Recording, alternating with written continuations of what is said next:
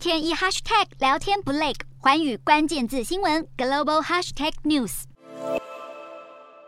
民众被吓得手机也拿不稳，剧烈的爆炸声震醒了上海的居民。清晨的天空也被炽烈的焰火染成一片橘红色。中国上海十八号凌晨四点发生重大意外，位于上海市金山区的上海石化公司厂区发生了火警。由于爆炸的是化工部乙二醇的装置区域，许多民众表示，直到八点多还可以听到轰隆隆的爆炸声，而且从三公里外就能闻到刺鼻的气味。官方表示，目前火势基本上是获得了控制，但情况相当棘手，估计还会燃烧一段时间。可以看到上海的上空被浓厚的黑烟笼罩，而当地的民众最关心的就是是否有有毒的气体，会不会污染空气和环境。对此，上海石化公司表示，已经启动了环境应急预案，将对公司厂区还有外部的区域进行环境监测。目前挥发性有机物的监测正常，而排水口采样也没有发现对周边水体环境有造成影响。